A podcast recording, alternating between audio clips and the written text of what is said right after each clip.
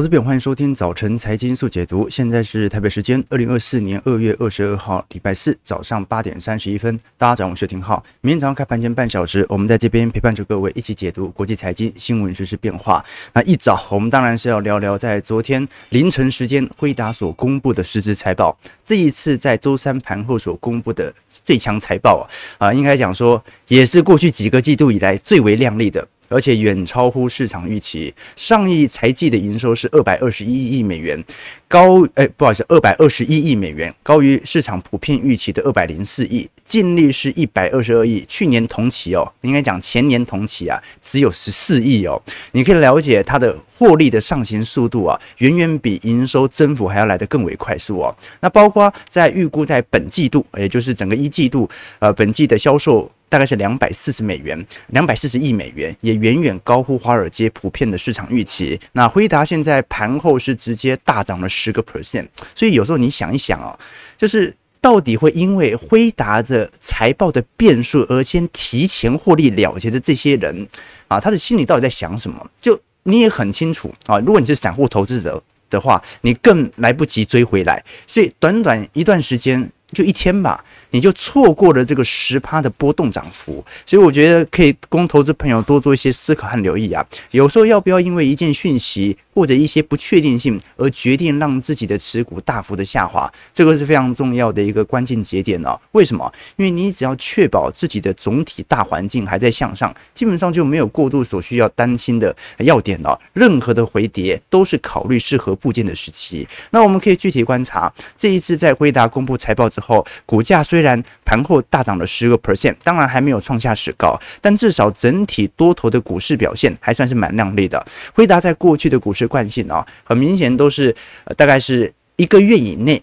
把本轮的多头给涨完，接下来就进入到中长期的盘整格局。所以呢，这本来就是这种大股票可能会形成的惯性。那我们具体来观察一下，到底财报和财测当中的落差为何？如果是营收的部分啊，这一次是两百四十亿美元，远远高于市场预估的两百二十二亿，呃，二百二十一亿。毛利率的部分呢是七十七 percent，也比市场预期来得高。那如果是以去年整体财报和共识来做观察的话，啊，营收是二百二十一亿。那如果是从市场市场的普遍预估值是两百零六亿，也非常高哦。净利的部分年增率四百九十一 percent，EPS 年增率是四百八十六 percent，毛利率现在来到七十六 percent 嘛。前年的同期是六十六 percent 啊，所以是所有指标全数高乎市场预期。那在过去很长一段时间呢，辉达它的主要营收来源其实来自于我们看到的游戏领域啊，或者我们看到一些自动化系统领域，但到目前为止已经完全属于资料中心运算，也就我们讲的跟 AI 相关挂钩，不管是 GPU 等等哦。那辉达本身在营收的增长部分呢，现在看起来大概是以三倍到四倍左右速度在增长，EPS 的部分。份是以四倍到五倍的速度在增长，所以你说它的股价在过去一年涨了两百四十八 percent，今年股价也上涨了五成，到底有没有涨得极端离谱呢？我们待会会从实质的本益比数据来跟投资朋友做一些留意哦。那当然呢，也受到部分中国禁令的影响，我们看到辉达本身营收所占的地区在中国部分是越来越小，目前已经低到二零二三年元月份的水平了。那如果我们从长期结构图来做观察，会发现基本上从整个辉达在过去几年的上行区间，大概率大概率啊是有非常明显基本面的实质推动的哦。在所有科技股当中，它的基本面的增长速度是来得最快的。我们过去跟投资朋友分享过，从海通国际所进行的预估值来进行判断，二零二四财年，也就是二零二三年呐啊，因为现在公布的其实是二零二五财年哦，也就是二零二四年一季度的财测了。现在来看呢，去年赚九点四八块已经是市场共识，那在今年。应该又会有显著的上调。本来海通在去年年底的预估值哦，今年大概是赚二十二块的 EPS 哦，现在大概已经上调到二十四到二十五块了。也就是说，呃，我们本来以为啦，这个今年的 EPS 大概就去年翻倍差不多。好，现在普遍最新的共识哦，大概很快哦，就在今天晚上最新针对辉达辉达的。新一轮的财报以及目标价之后啊，EPS 大概率要翻三倍了哦，就是往二十五到二十七块来做迈进了。通常目标价会稍微高一点，EPS 也会预估的相对乐观一点。所以现在不管是呃 buy side 还是 sell side 哦，给予的目标价几乎已经完全突破。那这也为整个半导体市场的库存循环奠定了复苏的基础啊。事实上，如果我们从整体半导体产业目前的存货周转天数来看呢，早就已经开始下滑，只不过呢，它远远没有下。下滑到二零二一年半导体带货潮以前的水平，你看这一波上行速度来到高点了，大概是整个二零二三年的一季度库存循环周转天数大概是一百四十八天。相对于二零年、一九年当时的八十天到九十天呐、啊，的确是增长了接近有三分之一啊。可是如果你观察到，在整个二三年的三季度已经下滑到一百三一一百一十三天，那随着现在辉达持续公告出亮丽财报表现以后啊，至少在先进制成半导体商本身的库存下滑幅度会来得更快，那有助于景气的复苏循环持续的加成。其实如果我们从存货周转天数当中啊，并不是每一家都这么快，可是如果你观察那条粉红色线，也就是辉达的存货周转天数啊，在二零二三年年初曾经一度高达两百天，是所有的半导体。库存循环当中压力来的最为沉重的，但是呢，才短短不到一年的时间，现在已经下滑到仅仅剩下七十天，几乎是砍半了。所以从这些数据来看呢，我们都很清楚，美国股市今年几大科技巨头的涨幅虽然还是很高，但是不管是在具体的获利上，还是在发展前景上，都有一定的成果来支持。从景气循环的角度来看，目前也刚刚进入到复苏周期。换句话说，从目前美国股市的框架。涨得的确高，但是由于基本面在显著的上行区间，我们顶多说这些股票有没有估值回调的空间，但是没有泡沫破灭的风险。提供投资朋友多做些思考和留意。那我们现在要奠定的一件事情是，那。搞不好只有辉达一家公司的财报好啊，其他公司如果财报不好，真的有能力让辉达一家公司带领美国股市创史高吗？当然不能这样子来做推敲，我们要看的是一个总体的环境。但是辉达某种程度，它其实就透露出了，因为它毕竟是全职股啊，它透露出了全球半导体上某种需求的前瞻影响力。我们可以具体来做一些留意，你像是在今年以来各大科技股，我们讲的 Magnificent Seven 啊，平均涨幅。幅已经高达接近有五成左右了，啊，不好意思，以及平均涨幅有高达接近四成左右。但是如果我们从整个二零二三年元月份到现在，整体涨幅啊。啊，这个这七只股票的涨幅啊，几乎已经翻了一整倍了。那这换句话说，这七只股票的估值的确涨得非常高。所以，如果我们不讨论泡沫破灭的风险，我们讨论它会不会有一个非常明显估值的回调呢？我个人认认为也不会。为什么？因为现在就是一个标准的本一比扩张。你每次都以为啊，等到财报公布之后，获利上行了，这个时候本一比就变低了。没有，获利一公布的那一天，股价继续喷。继续拥有本一笔扩张的条件存在，所以我们真正观察到底现在是一个显著的崩跌段重新开始，还是仅仅是一个适度的均值回调？我们看的是什么？总体的大环境，标普五百的 EPS 到底有没有预期值有所下滑？现在看起来还是没有的。我们如果具体观察，高盛在本轮。针对目标价进行调整认错以后啊，整个标普百指数的 EPS 的增长幅度啊，持续在快速加成当中。我们看到，在二零二四年预估在一季度左右，EPS 会增长六 percent，二季度十一 percent，三季度八 percent，四季度最后冲高到十八 percent，也就是今年一整年都是标普百指数 EPS 的上行格局。如果我们把全球各大领域的展望来做理解，标普还并并不是更亮最亮丽的，标普百指数在今年普。片的预估值哦，就是大概成长十一 percent 左右。欧洲 Stock 六百指数比较低，大概是六点七 percent。可是加权指数以及亚洲新兴市场指数啊，预估的企业获利的成长率啊，都是双位数字起起跳。加权指数大概预估会成长十九 percent，新兴市场指数预估会成长十七 percent。所以，我们讲说这狗跟主人的关系哦，当然股价有时候高，有时候低啦，但它最终反映的是什么？不是反映联总会的放鹰或者放歌，不是反映短期内新闻的大小，不是反映一家公司财报的好或坏，它反映的是整体 EPS 的向好。所以股价它可能会上上下下，但是我们都很清楚，今年二季度、三季度、四季度 EPS 会怎么走。好，但很多人还是没有意识到这件事情。为什么？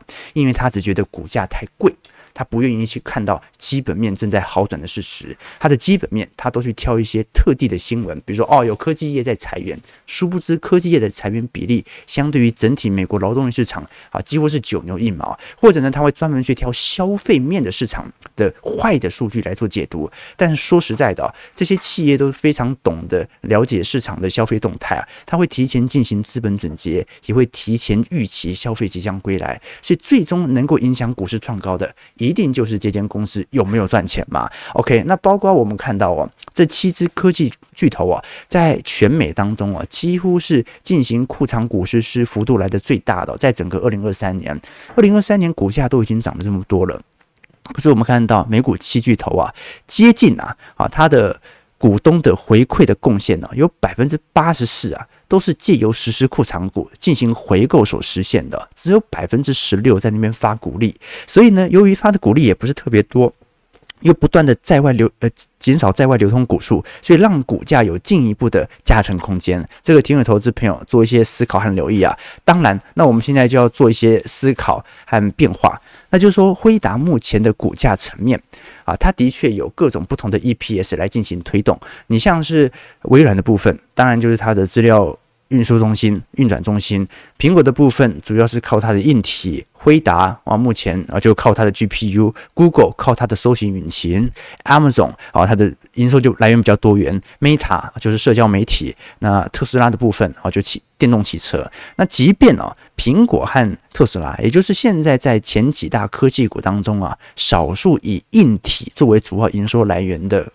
这些公司啊，它的营收表现并不如市场预期来的亮丽。可是软体到目前为止，也就是 To B 的需求啊，到现在来看是非常畅旺的。所以，我们几乎可以肯定的一件事情就是，二零二四年的 EPS 是一定比二零二三年来的高的。那我们都很清楚，二零二三年的 EPS 其实已经超过二零二二年的表现了，已经接近超过了。那我们这个时候就要来做一些理解，就是好了。那就算它没有持续崩跌的风险，那难道现在不是有一点涨过高的疑虑存在吗？我们用另外一个指标来做留意哦。这很多人会单纯用 PE ratio 啊，从本一比的角度来思考这七只股票是否有极其严重过高的疑虑。但是如果我们仔细观察，用 PEG，PEG 它是用。这家公司的本益比啊，去除以公司未来三年到五年每股盈余的复合的增长率哦。那因为本益比啊，它反映的是某种股票现在的价值为何。那 PEG 呢，它只是把股票当前的价格价值和该股未来的成长性联系起来。所以，如果你用这样的一个角度来做思考的话，你就可以对于未来公司的业绩啊。做出更为准确的预估值，那看得很清楚啊。现在如果是从比值来看的话，美股七巨头啊，仅仅才一点一一倍而已啊。剩下的四百九十三只股票是二点四倍，标普是一点八倍，标普四百是二点一九倍。那说明什么事情呢？啊，就是说，如果我们只用本益比来看的话，现在当然这七只股票它的基期推得算是蛮高的。可是如果你用它的成长率，用它本用它的获利上行的速度，营收上行的速度啊，来进行加总啊，剩下的四百九十三只股票根本就没办法像这七只股票一样赚钱，所以它的基期反而是高的。是一样哦，我们做宏观统计、宏观分析啊，它看的是取决于你的尺度和变化。你的尺度放得越远，你越能够理解现在当下的背景为何。那当然呢，有些投资人会担心啊，哎，可是有很多数据显示啊，现在可能股价还算是蛮高的哦。比如说呢，我们如果以整个市场的市值啊，也就是前十 percent 的美国的大型股啊，占整体市场市值的比例啊，正在快速的冲高，几乎已经完全超过两千年当时的水准了。而且呢，如果我们具体观察这七姐妹啊，这最近不是传出新闻吗？你看辉达一家公司的股票等同于整个中国上证市场的股票市值，那如此庞大的市值集中，我们具体留意一张图表，这张图表呢是华尔街日报所进行的统计啊，我们把这七只巨头。苹果、微软、Amazon、辉达、阿发贝、特斯拉、Meta，把它的市值进行加总啊，等于什么？等于英国股票的总市值加中国股票总市值加法国股票加日本股票的总市值，全部加起来，这七只股票都比这些国家加总起来还要来得更大。好，所以你第一，你可以了解美国的股票的市值到底有多大；第二，你可以了解这七只巨头啊，是不是真的是大到不能倒。所以你也可以理解为什么过去。即便市场的看法对于行情是抱持悲观，但是还是不断的买这些股票呢？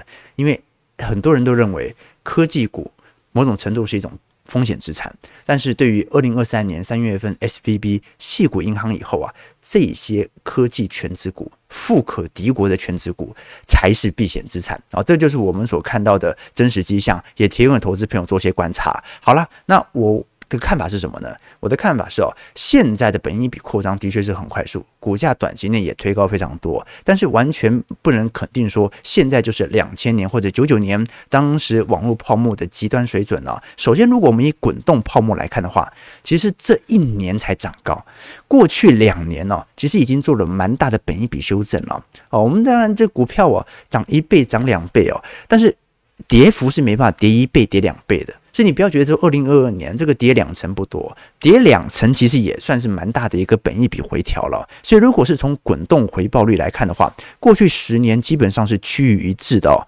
那再来呢，我们可以了解说，现在很多人会担心的，你看科技部门哦，占整个标普部门的比值哦，正在快速拉高，几乎等于两千年当时的环境哦。但是我们必须承认哦。真正能够推动指数创高的啊，不就科技股吗？你觉得可口可乐、中华电信、台湾大能够带动台北股市创下历史新高吗？难度有一点高。就算有机会哦，大概率也是像前两年航海王这样啊，受到市场上的激情的炒作所堆砌的，那也不是一个健康的泡沫。真正健康的泡沫，其实是由科技力、生产力所推起的泡沫，因为它的确为人类带来福祉嘛。好，这是我的第二个想法。那最。最后啊，就是说过去三个月啊，你不要看说短短一天的股价涨幅哦，基本上它的股价的变化并不是特别的极端。好，最后就是，就算它是泡沫，我们按照目前的景气复苏格局啊，至少它会走到繁荣格局，把泡沫撑得更大之后再破灭会比较恰当啊。为什么？第一啊，现在景气信号灯是蓝黄灯啊，你很少看到蓝黄灯的时候属于极端泡沫，你顶多说现在是不是？基本面不好，可能要做一些回调。那你不会说它现在是史上极端泡沫嘛？那从辉达目前的股价，相对于当年思科所造成的网络泡沫股价，我认为还有很长一段距离。好，所以呢，我们从各种角度来做思考啊，你会发现啊。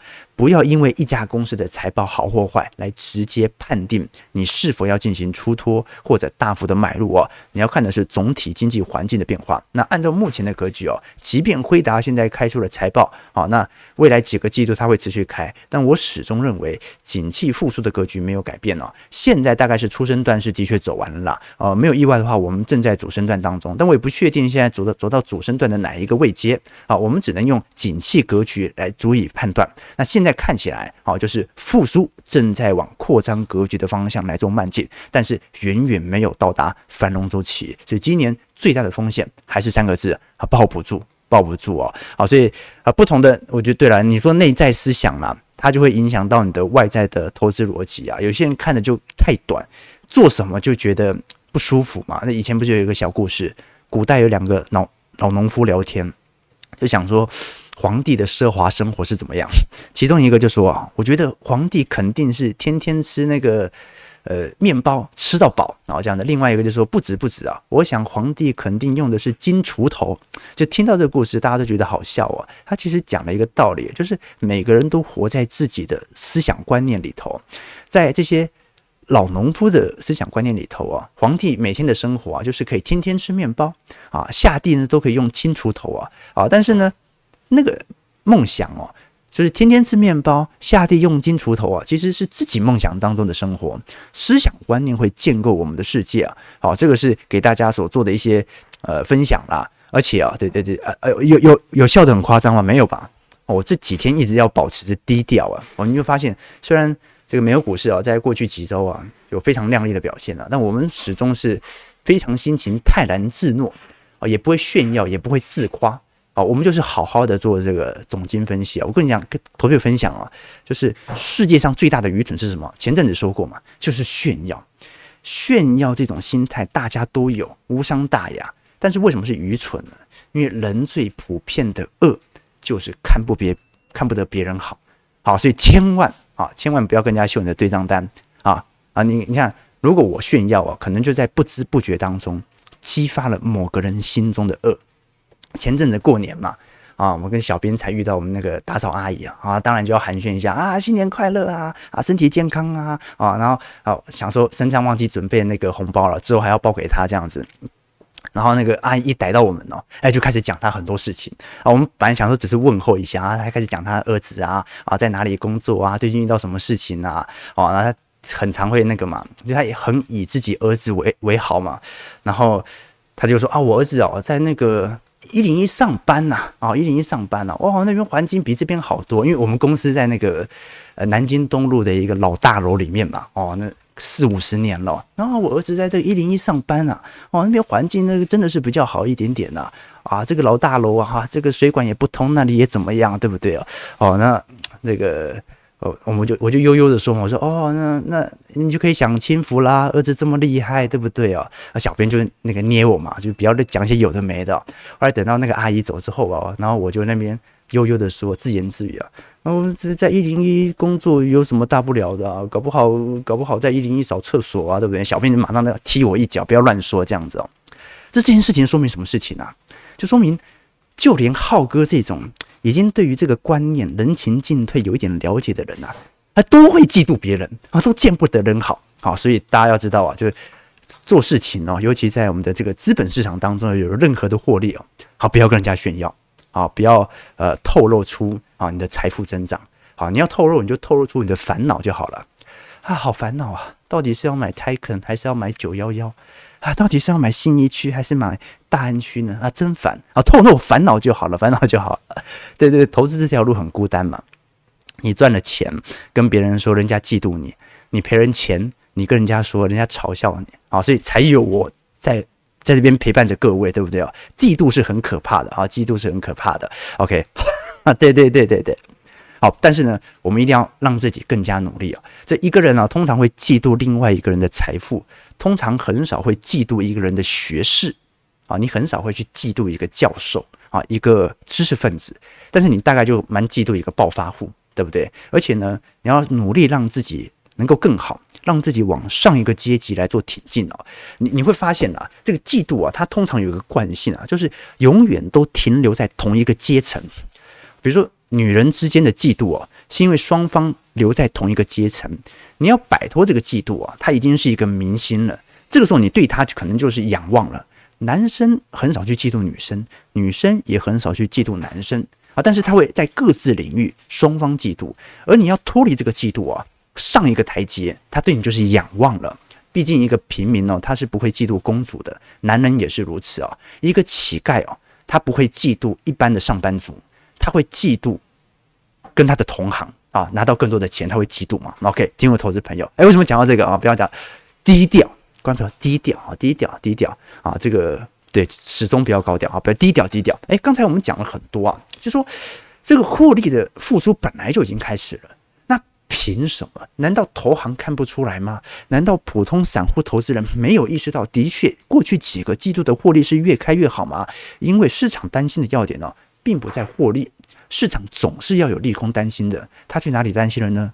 他去消费市场担心，所以我们才跟投资朋友分享啊，现在整个美国市场啊，它算是什么？获利衰退早已经结束，现在是消费衰退。他现在没来，你也不确定会不会来。而现在对赌未来会来，对赌股市会大跌的，就是在期待消费衰退早一点来。所以呢，这一些认为消费衰退会早一点来的，通常都预估联准会在今年会启动啊大规模的降息计划。那我们就来了解这件事情到底有没有可能发生呢？我们之所以这样讲哦，是因为。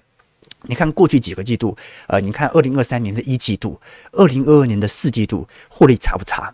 其实美国股市获利是非常非常差的，那些公司真的是在进行大规模资本准结。可是为什么 GDP 没有进入到大规模衰退？在二零二三年年初呢？我们看得很清楚，因为美国的 GDP 哦，有百分之六十八点二来自于消费，只有百分之十三点五啊来自于投资以及库存变动。那说明什么事情？就是这十三点五趴，就算你财报再差。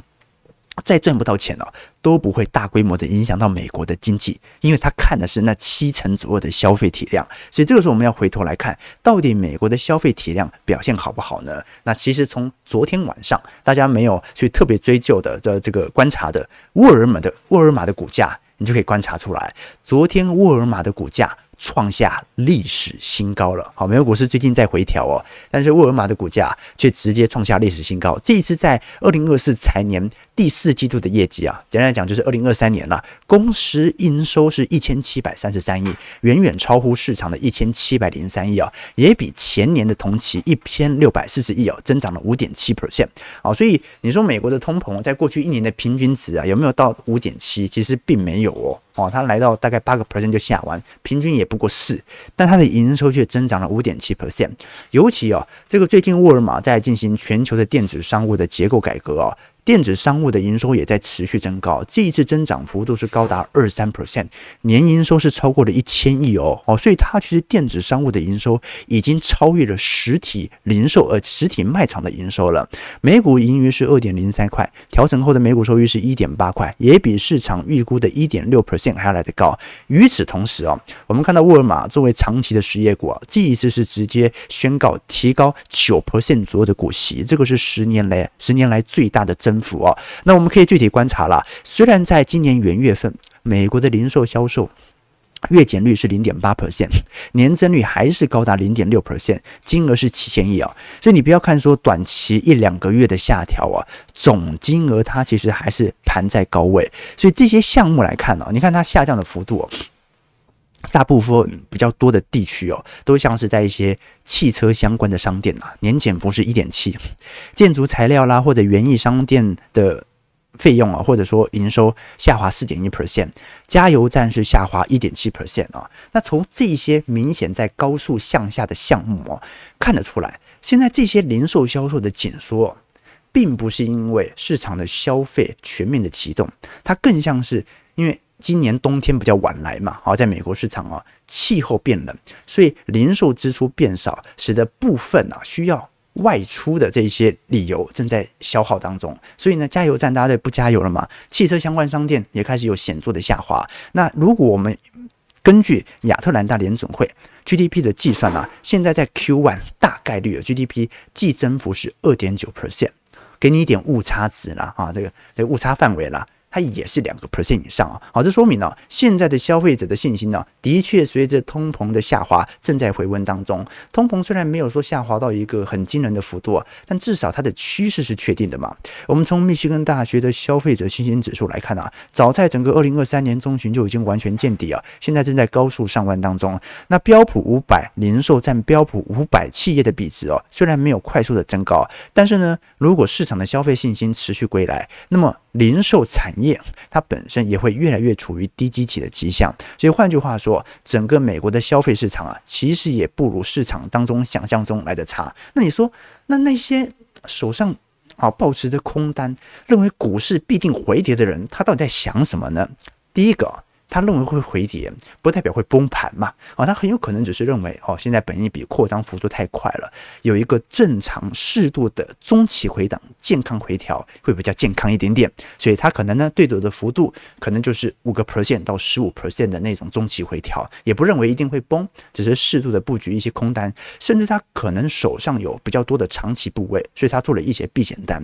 那第二点呢？真的就非常非常看坏经济，还是认为今年衰退会发生的？很明显，就是认为高利率所伴随的副作用还没有涌现，但是它迟早会涌现。但是我过去跟投资朋友分享了，啊，美国尤其在利率层面呢，体量相对比较庞大，而且受到利率冲击来得更为呃明显的，基本上就是不动产、住宅贷款的部分呢。可是我们过去已经跟投资朋友提过了，如果是以美国的住宅贷款哦，现在如果是以房贷利率，三十年期房贷利率在四个 percent 以上的比值哦，现在基本上并不是特别的多。我们具体观察，你像是在高于六个 percent 以上的房贷利率啊，才九个 percent，五到六 percent 的房贷利率哦，选择的这些购物者总加起来也才十九个 percent，大部分其实房贷利率都是在四 percent 到五 percent，也就是过去两年以前的水准。换句话说，这几年呢、会去买房的人呢、基本上已经算是少数的。你很难想象，就因为刚买房的人，这些人违约引起多大的住宅贷款的冲击。因为美国是采取固定利率嘛。那另外一方面，他如果敢在这个时间点买房，那基本上也意味着他应该有蛮好的资金的规划能力，他就敢在这么高的利率来进行房市的购物嘛。好，那最终最终啊，我个人认为今年还是不会引发衰退的一个重要理由啊，就是我们从劳动的市场还是看得出来，目前表现是非常强劲的啊。美国的失业率仍然在历史的低原值啊。那过往的经验是啊，通常临时工雇佣大幅上升的时期啊，后续我们看到的灰色柱状体啊，就容易出现衰退。那你现在有看到临时工有那种非常惊人的上升时期吗？其实并没有啊。不管是全职工还是临时工啊，虽然都在大缺工，可是现在美国劳动力市场遇到最大的问题就是，根本整个市场就是没有这么多的人。好，第一个我们过去提过嘛，啊，就是后疫情时代的确有很多人因为感染长新冠被迫离开劳动力市场。那第二件事情呢，啊，是在川普时期啊所采取的一些移民禁令呢，让很多移民没办法顺势的进入到美国市场当中哦。那像美国所面临的真实的问题哦，根本就不是说什么临时工大幅上升以后可能伴随景气衰退的问题，因为这些企业在做资本整洁啊，而是。这市场上就没这么多人，所以永远都是紧缩的状态，它是一个长期结构的现象。那既然你想要找到工作，你永远都找得到。